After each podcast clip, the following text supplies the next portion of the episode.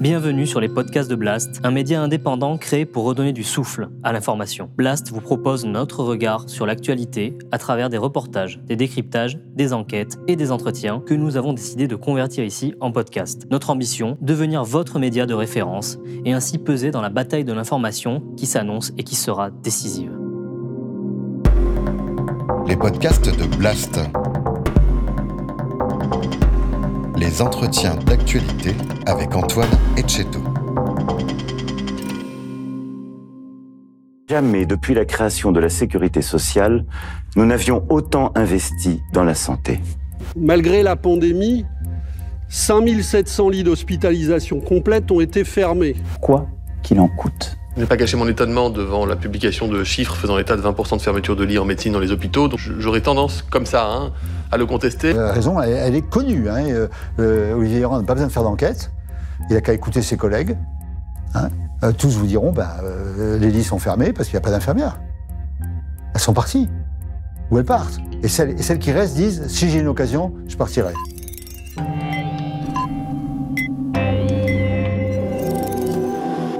Bonjour à tous. Malgré la pandémie de Covid-19, plus de 5700 lits ont été fermés en 2020 dans les établissements de santé français. On apprend par ailleurs que près de 20% des lits de l'APHP sont fermés, principalement par manque de personnel.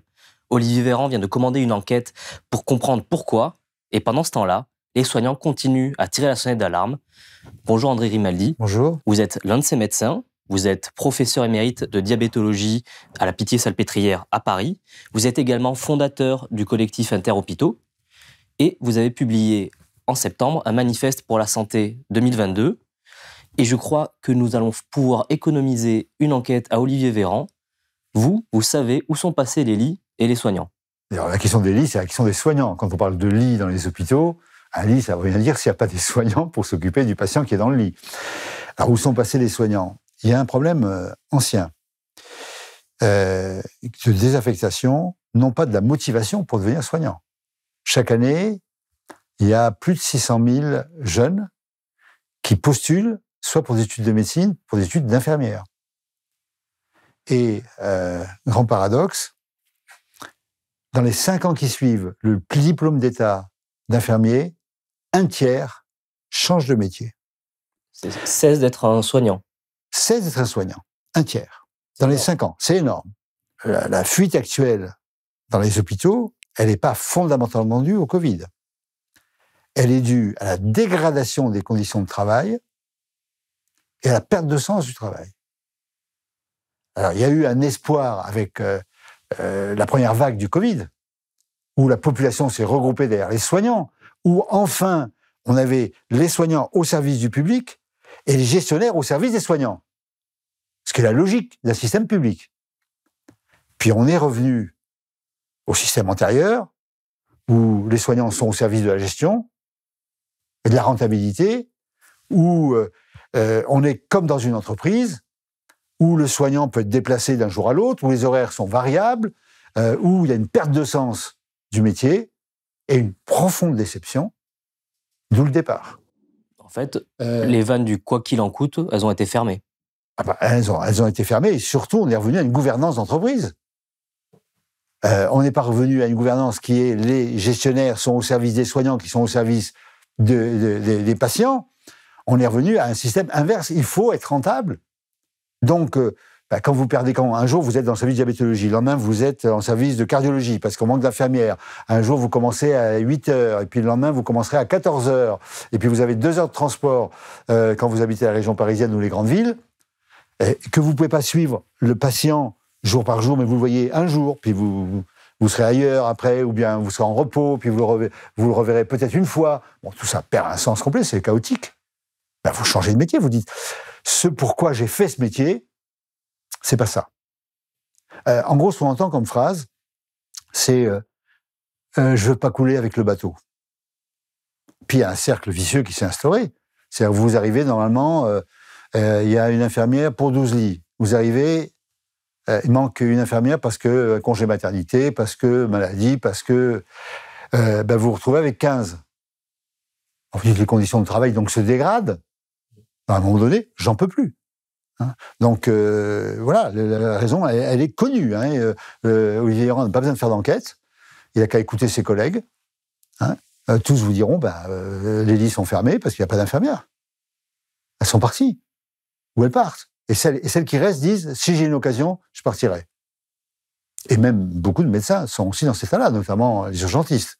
Ce qui fait que des services d'urgence ferment. Et après, on est dans le cercle vicieux. Quand le service d'urgence a fermé ou a fermé la nuit, les malades vont à 50 km dans un service d'urgence, Rennes par exemple, qui va cumuler tous les patients de la région. Comme on n'a pas de lit, puisqu'on est sur une chaîne de production, on a fermé beaucoup de lits, comme vous vous rappeliez, euh, encore 5700 l'an dernier, eh ben, on- ils sont sur des brancards. Quand vous accumulez les patients sur des brancards, vous êtes dans un capharnaüm euh, effrayant, vous ne pensez qu'à une chose, euh, je peux plus rester là-dedans. En fait, l'hôpital français manque de bras. Bah oui, manque, euh, manque, manque. alors, les bras sont au mauvais, au mauvais niveau. On a une suradministration, en général, dans la santé. Et à l'hôpital, il y a plus de 100 000 administratifs, plus que de médecins. Donc, on a un tiers de plus d'administratifs que euh, l'Allemagne. Et alors, on a un- un millefeuille bureaucratique à la française euh, fantastique. Moi, quand j'étais jeune, il y avait trois niveaux. J'avais le service, l'hôpital, l'assistance publique. Maintenant, il y a l'unité, le service, le pôle, l'hôpital, le regroupement d'hôpital, l'assistance publique.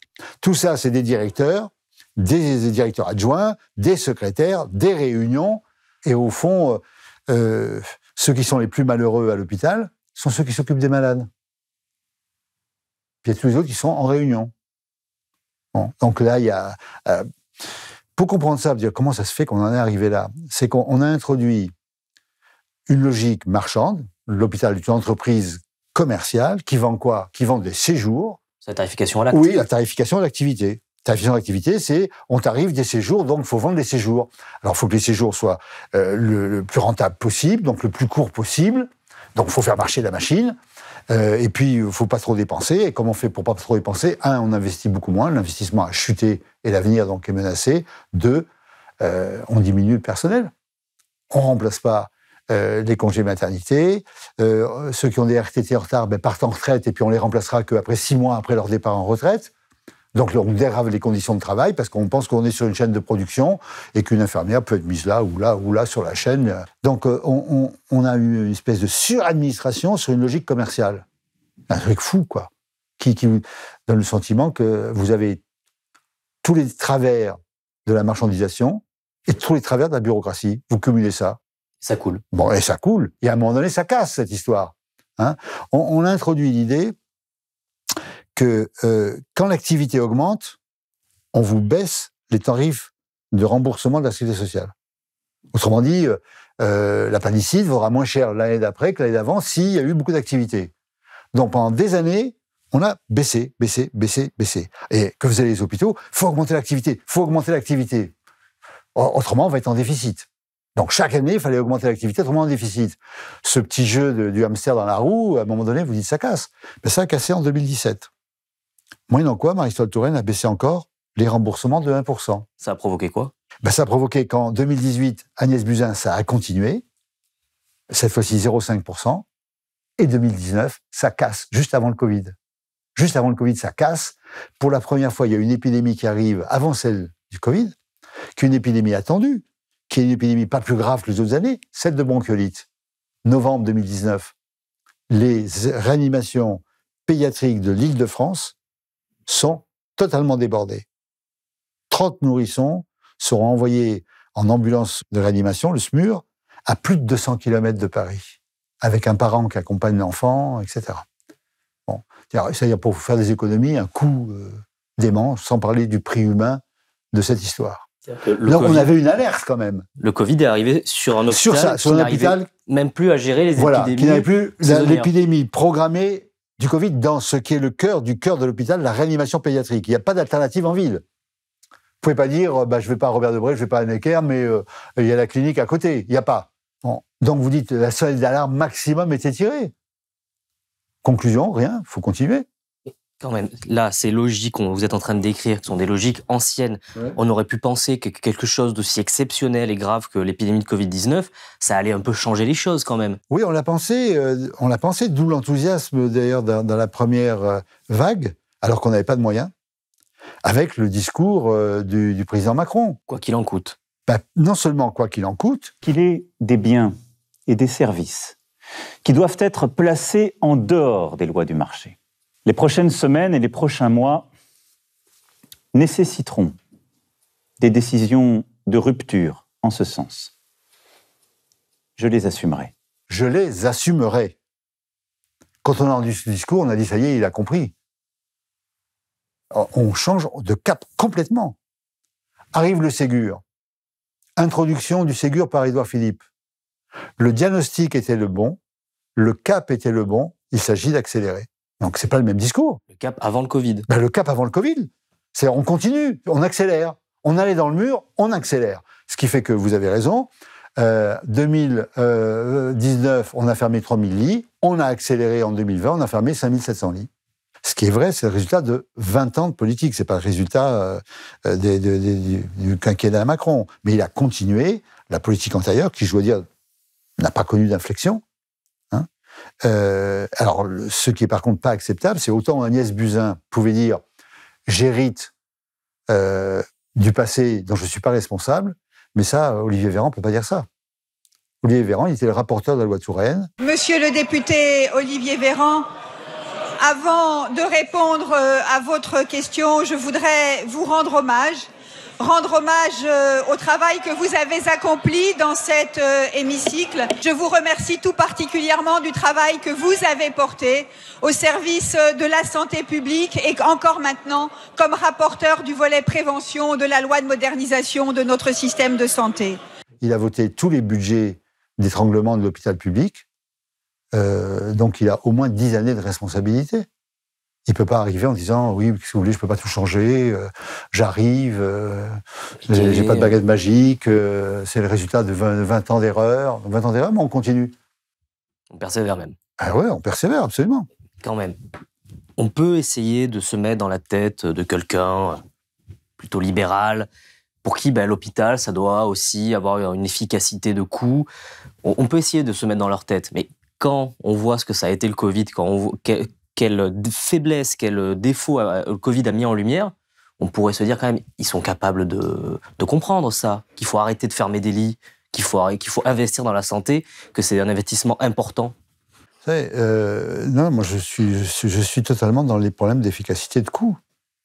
Le problème, c'est qu'au contraire, je leur accuse euh, de ne pas être efficace. Qu'est-ce qu'on appelle l'efficacité de coût dans un système solidaire, financé à 80% par la sécurité sociale? Qu'est-ce qu'on appelle l'efficacité? Pour moi, l'efficacité, c'est tout ce qui est nécessaire pour le malade, au moindre coût pour la collectivité.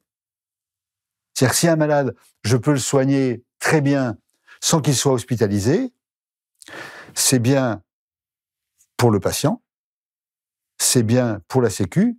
Ah oui, mais c'est pas bien pour l'hôpital dans la logique de rentabilité de l'hôpital.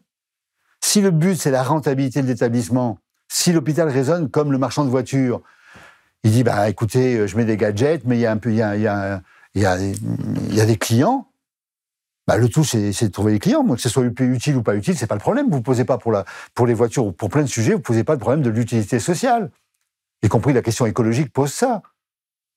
Bon, euh, c'est pas pas bien pour, le, pour la société. Bah, je m'en fous. Euh, S'il y a des clients que ça, que ça amuse d'avoir, euh, je sais pas quoi, moi, des, gadgets, des télévisions dans leur voiture, bah, très bien. Est-ce qu'il y a un marché? En santé, c'est pas ça. C'est la communauté qui, prend en charge. Donc, euh, euh, tout pour le patient, au moindre coût. C'est pas ce que fait l'hôpital du tout aujourd'hui avec la tarification d'activité. C'est quels sont les créneaux rentables, les faits de marché. J'ai dit, mais il dit, on peut bien hospitaliser les malades quand même. Euh, moi, j'ai vu un malade qui avait un cancer du pancréas, des glycémies très élevées, 4 grammes. On me l'envoie en consultation. N'importe qui l'hospitalise. Je dis, mais je vois que le malade, il en a marre de l'hôpital. Il peut comprendre, il est entouré.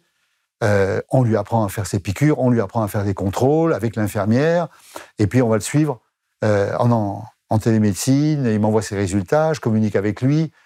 Euh, oui, mais L'hôpital a, gagné le prix de la consultation, euh, 50 euros. J'ai mis l'hôpital en déficit. C'était bien pour le masque, c'était bien pour la Sécu, c'était pas rentable. Donc, les- les- les- on a eu pendant 10 ans des injonctions des directeurs augmenter l'activité, hospitaliser, faites sortir, et réhospitaliser s'il faut. hein. Donc, on fait, euh, voilà, on fait marcher la machine. hein. Euh, moi, le, un directeur d'un- hôpital euh, privé euh, me disait je suis pas là pour défendre la Sécu. On me donne un outil, la tarification d'activité, je la fais marcher.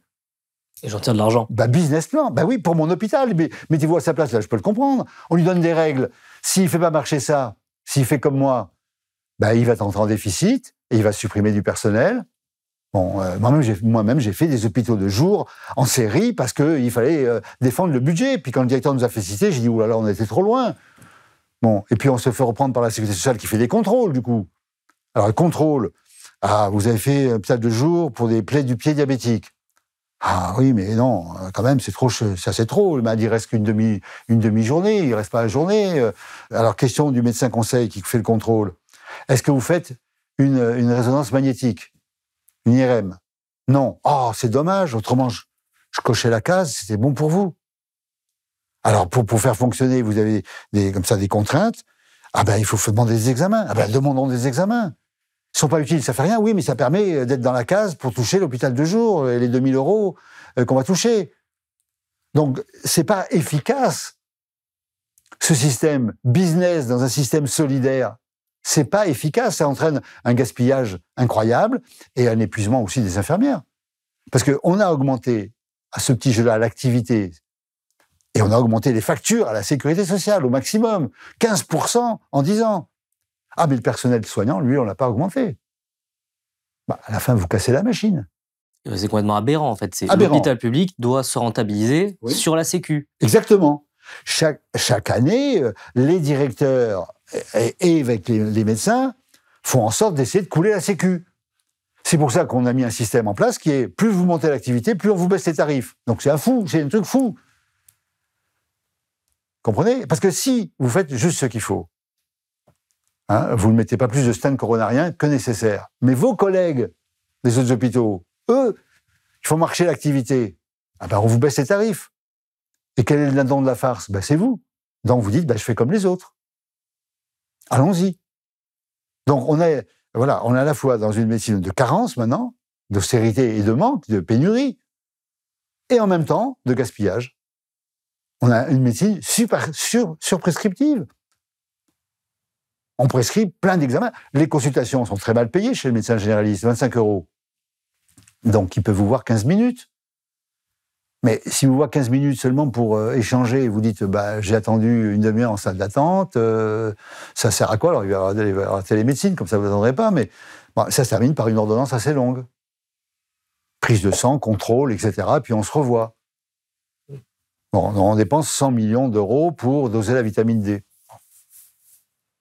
Voilà. Donc ça explique une chose, c'est que la France est parmi les pays qui dépensent comme les pays riches. Hein. C'est pas vrai qu'on dépense euh, plus que les autres. On dépense beaucoup moins que les USA, euh, qui eux, Et moins que les Allemands.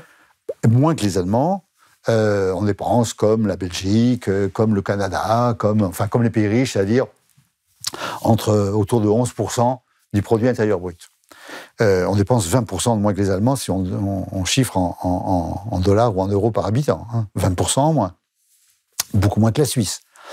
Euh, mais dans cette dépense, euh, nous, on a des salaires d'infirmières dramatiquement bas. Avant le Ségur, on était en 28e position sur 32.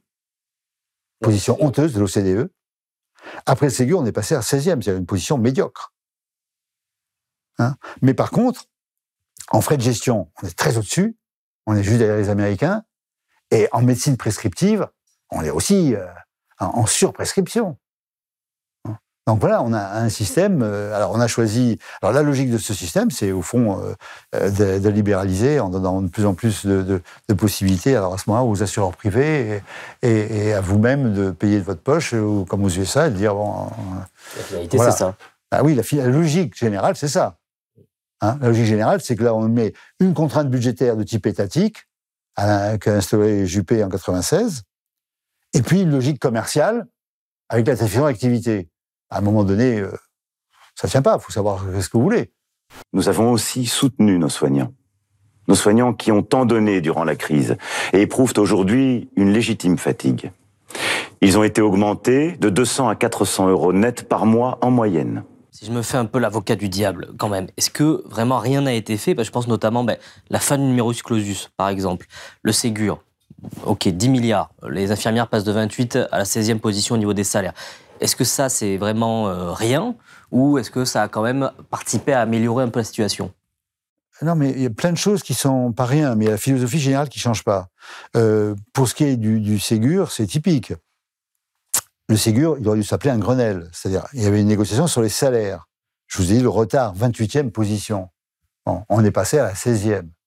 on peut dire c'est pas rien, 10 milliards. Hein euh, il n'y a, aucun mouvement de grève qui avait obtenu ça auparavant. Euh, par contre, sur la logique générale du fonctionnement, gouvernement, euh, euh, hôpital d'entreprise, hein, budget fermé, alors qu'on a, a bien été obligé d'être ouvert pendant le Covid, mais budget fermé qu'on a remis en place, tarification d'activité, gouvernance d'entreprise. Alors on fait des discours, mais on laisse tout en place. Les strates, le millefeuille bureaucratique, rien n'a changé. Donc, en termes de politique de santé, le Ségur, c'est rien. Ajoutons que on n'avait pas changé de politique de santé dans un colloque qui par télé, par télévision euh, euh, euh, qui durait un mois. Bon, c'est un grand changement. Hein, qu'il aurait fallu annoncer. Et puis alors là, on, a une méthode à la française qui consiste à mettre des gens qui sont tout à fait pour une vision complètement libérale, d'autres pas du tout sur cette position. Puis après, on prétend faire une synthèse en fait, on, alors on aménage, on fait des petits aménagements. Une médiane. Voilà, des petits aménagements, mais en fait, euh, après, ça marche tout seul. Hein, parce que quand les infirmières partent, quand voilà, le numerus clausus, on a élargi à juste titre. Le, on n'a pas supprimé la sélection. On a élargi. On est passé euh, de 7 000, 8 000 à 10 000, euh, ce qui est bien parce qu'inversement, jusqu'en euh, euh, années, début des années 2000, on a serré, serré, serré, on était passé de 8000 à 3500 médecins euh, admis euh, pour aux études de médecine. Bon. Après, on a, récolté la, pénurie. Ça, ça faisait consensus droite-gauche. Donc là, euh, c'est bien d'avoir fait ça. Ça mettra 10 ans pour donner des effets et peut-être qu'on verra les syndicats de médecine libérale hurler à la pléthore comme ils ont hurlé avant. Hein euh, parce qu'ils ne voulaient pas que euh, un certain nombre de tâches médicales soient faites par les infirmières, il fallait que ce soit tout par les médecins. Euh, donc on parlait de pléthore médicale et on ne voulait pas lâcher le client. Bon. Euh, Vous avez l'impression que le gâteau serait moins gros Exactement.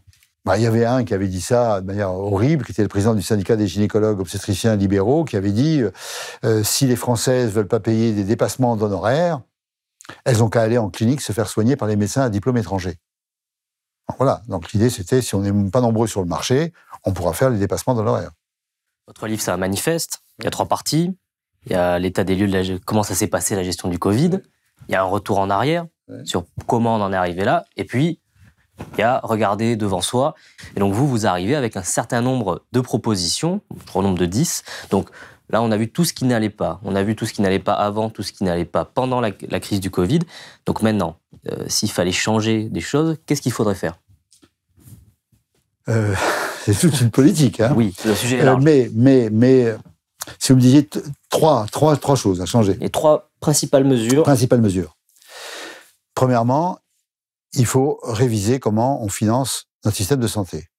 La tarification à l'activité et le paiement à l'acte en ville, la tarification à l'activité à l'hôpital ne sont pas adaptés au suivi des patients chroniques, 21 millions de personnes ne sont pas suivis, adaptés aux missions de santé publique. Typiquement la vaccination. Hein euh, on, avait, on a été dans l'aberration jusqu'à payer à l'acte chaque vaccin dans, dans les vaccinodromes au début. Non pas le médecin payé à la vacation, mais à la vaccination. Ce qui fait que certains avaient fermé leur cabinet pour gagner beaucoup plus euh, à les vacciner. Oui. Bon, euh, aberrant. Euh, on a même eu le directeur de la CNAM de l'époque, Nicolas Revel, aujourd'hui euh, directeur de cabinet de M. Castex, du Premier ministre, envoyer une lettre au syndicat de médecine libérale pour proposer que chaque patient qui serait entré sur le site Tracing Covid, soit payé 2 euros et que s'il y avait plus de données, c'était 4 euros. par personne rentrée sur le site. Une aberration totale du paiement à l'acte. Hein. Alors, pour les maladies chroniques, pour la mission de santé publique, euh, on ne peut pas financer comme ça. On peut financer la capitation, on peut financer avec des dotations annuelles en fonction de la population prise en charge, en fonction des précarités, en fonction de gravité, quelques critères simples, avec des budgets à gérer. En instaurant du coup une cogestion entre l'administration, les professionnels et les usagers qui, eux, sont très sensibles à la qualité et à l'évaluation de la qualité. Ça, c'est le premier point. De même que le budget de l'hôpital, bah, il doit être certes voté par euh, l'Assemblée, mais euh, euh, il faut qu'il y ait un processus démocratique, qu'on ne vote pas chaque année qu'on met les hôpitaux en déficit. Puis qu'on dise où est-ce qu'il y a des gaspillages, où est-ce qu'on peut faire mieux, où est-ce qu'on peut être plus efficient, l'efficacité dont vous parliez. Premier point. Deuxième point, il faut construire, continuer à construire, mais accélérer un, service de la médecine de proximité, un service public de la médecine de proximité, où les professionnels travaillent en équipe, les médecins avec des infirmières, les kinés, euh, les diététiciens, les psychologues, les pharmaciens. Le premier recours, celui qui est en première ligne. Hein. Donc là, il faudrait un conventionnement sélectif, spécial de la sécurité sociale. On n'empêche pas les médecins qui veulent être seuls dans leur cabinet à continuer à être seuls dans leur cabinet, mais la médecine moderne, c'est une médecine qui se fait en équipe. Mmh. Hein, où il n'y a pas chacun dans son bureau, mais on discute des cas difficiles. Euh, si un médecin n'est pas là le mercredi parce qu'il s'occupe de ses enfants ou bien parce qu'il fait des formations, mais il y a un autre médecin qui a le même dossier, il y a un dossier médical commun avec y compris les infirmières, euh, et les infirmières, comme on disait, euh, qui auront des tâches plus importantes. Et la troisième chose, c'est ce qu'on a dit des infirmières. Elles jouent un rôle clé pour avoir un système de santé intégré qui fonctionne. Donc il faut qu'ils aient un profil de carrière.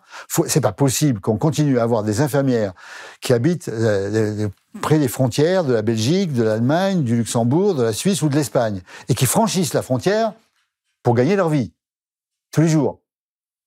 Il faut que les salaires soient ceux équivalents de ces pays-là. Et il faut qu'il y ait un profil de carrière d'infirmières qui restent dans le soin, que ce soit pas seulement devenir cadre de santé hospitalier travaillant sous les ordres du directeur. Hein. Donc euh, voilà, au moins trois, trois grands chantiers qui euh, renversent le système sans, sans mettre la guerre. C'est-à-dire ceux qui veulent rester dans un système à l'ancienne, ils y restent. Et il faut qu'à Liberté, à l'hôpital, on arrête avec ce management d'entreprise. Il faut une cogestion d'un budget dont on rend des comptes, ça c'est normal de rendre des comptes, entre l'administration et les professionnels alors que là, euh, l'administration envoie ses normes, ses obligations, et les professionnels sont comme culpabilisés. Ils doivent se justifier en permanence. Comment ça se fait que la durée de séjour augmente dans votre service? Comment ça se fait qu'il euh, y a eu moins d'hospitalisation bon. C'est pas possible que les malades soient sur des brancards. Donc il faut créer des services d'aval des urgences qui accueillent les malades. Et dans les services pour les urgences comme pour les réanimations, il faut des lits vides. On peut pas. C'est comme si vous disiez, on, va payer les pompiers quand il y a le feu. Ah ben non, il faut que les pompiers soient là quand il n'y a pas le feu. Ben pour les urgences, c'est pareil. Alors c'est quoi cette histoire de passer d'un hôpital de stock à un hôpital de flux? C'était le mot d'ordre de nos directeurs. Comme on a fait pour les médicaments. Ah, euh, on est passé du stock au flux pour les masques, donc on n'avait pas de stock. Pour les médicaments, on n'avait pas de stock et une rupture de médicaments essentiels qui augmente chaque année. Hein, en 2020, 5000 euh, ruptures de médicaments. Donc, comme vous dans les mesures essentielles, il faut en rajouter une autre. Il est indispensable que les médicaments essentiels, anciens, tombés dans le domaine public, soient produits euh, en Europe euh, et une partie en France. Avec des accords, en sorte que les anticancéreux anciens, qui sont la majorité de ce qu'on utilise encore, les, antihypertenseurs, bon, soient euh, les vaccins, on avait des pénuries de vaccins. Et ça, c'est un truc à montrer le Covid, que la souveraineté d'un pays. Ben voilà, au moins, au moins d'une région. Pour aussi de sa capacité ben voilà. à Alors là, on, a, on, a, dit, euh, comme un grand événement, avec euh, inauguration par le président de la République, que désormais le paracétamol sera à nouveau produit en France par, par Sanofi. Tout le monde a vu durant cette crise que des médicaments qui paraissaient usuels n'étaient plus produits en France et en Europe. Tout le monde l'a vu. Et donc nous devons, au-delà de nous poser la question, en tirer toutes les conséquences. Parce que nous investirons dans ces initiatives de relocalisation, nous prendrons les engagements. On pourra, par exemple, pleinement euh, reproduire conditionner et distribuer du paracétamol en France. Cocorico. Ah, mais, mais voilà, cocorico, mais enfin, le paracétamol, médicament euh, certes utile, mais, mais pas essentiel. Hein. Et puis, il faut aussi une politique quand même du médicament pour les médicaments vitaux. Ce qu'on a vu avec le vaccin, c'est qu'évidemment, un médicament de ce type, qui est une prouesse euh, scientifique, doit être un bien public mondial. Ce qu'avait dit d'ailleurs Joe Biden, euh, le président Macron, lui, l'a oscillé euh, euh, sur une déclaration à l'autre, hein, parce que c'est parce que c'est, il faut que tout le monde puisse y avoir accès. C'est un, problème de, survie, mais en même temps, c'est un problème de confiance. Si vous voyez derrière a 36 milliards de bénéfices pour pour euh, Pfizer, qui n'a pas découvert le vaccin, c'est BioNTech qui a découvert le vaccin. C'est pas Pfizer. Un Pfizer, il fait les études, mais euh, il n'y a rien découvert du tout. Hein, pour les gens qui disent c'est normal de récompenser les grandes découvertes. Oui, d'accord, mais euh, c'est pas le cas de Pfizer. Bon. Et, et on en fait un business, après, ça crée la défiance. Les gens se disent, mais Oui. est-ce que la troisième, la troisième dose, c'est pour enrichir le labo ou c'est vraiment utile? Etc. etc. Vous, vous créez la suspicion. Et vous créez d'autant plus la suspicion que vous y a eu tous- ces scandales qu'on connaît, tout le monde connaît en France, l'affaire du Mediator, etc. Donc, euh, après, les gens généralisent. Les gens, ils sont pas, ils sont pas compétents, ils sont pas, Le ils savent pas ce qu'il en est. Bon, ils disent, bon voilà, tout ça c'est pareil, tous pourri, quoi. Bon, le tous pourri, il part pas de rien. C'est pas une pure invention. Donc tout ça, il faut y mettre euh, de l'ordre, de la transparence, la première chose. Hein. Dans le coût d'un médicament, qu'on calcule de manière de manière effarante. D'ailleurs, maintenant, on calcule plus le coût d'un médicament sur ce que a coûté toutes les étapes de la recherche et du développement. On le calcule sur le bénéfice qu'il peut entraîner. Alors, par exemple, le, médicament pour euh, l'hépatite C, Solvaldi, bah, euh, il permet de guérir, donc plus de cirrhose, plus de cancer du foie, plus de transplantation, donc vous économisez des sommes colossales. Donc, je vous le vends, 41 000 euros le traitement, coût de production moins de 200 euros. Ça, c'est un scandale. Mais, c'est un scandale absolu, mais, mais c'est ça comme ça maintenant désormais. Le coût des médicaments dit en fonction de euh, l'amélioration du service rendu. Mais alors que, que- euh, le vaccin de la polio, alors il devrait euh, coûter combien Euh, Les antituberculeux, euh, l'insuline? Ceux qui ont découvert l'insuline, les deux Canadiens, ils ont donné leur brevet à l'université de Toronto. Bon, c'est un bien humain. Alors que que par ailleurs l'industrie euh, soit compensée des, travaux. Aujourd'hui, c'est compliqué de, faire la démonstration de l'évaluation d'un médicament. Très bien, euh, ils savent le faire, mais, pas de la spéculation. hein. Il est clair que si, dans l'état actuel de l'hôpital, arrivait une crise sanitaire, que ce soit euh, comme la crise de la canicule qu'on a connue, une crise climatique, une mutation du virus qui donne une vraie vague, là, on ne pourrait pas encaisser une cinquième vague. L'hôpital ne peut pas n'est pas en état. Donc ça, il faut en avoir conscience. hein. Euh, là encore, le- on a eu le sentiment dans les discours du président qu'il avait compris. Il y a des biens supérieurs, des biens vitaux. Il faudra reconnaître. Il faudra changer nos priorités en fonction de leur utilité sociale. Bon, c'était un autre discours que la Startup Nation.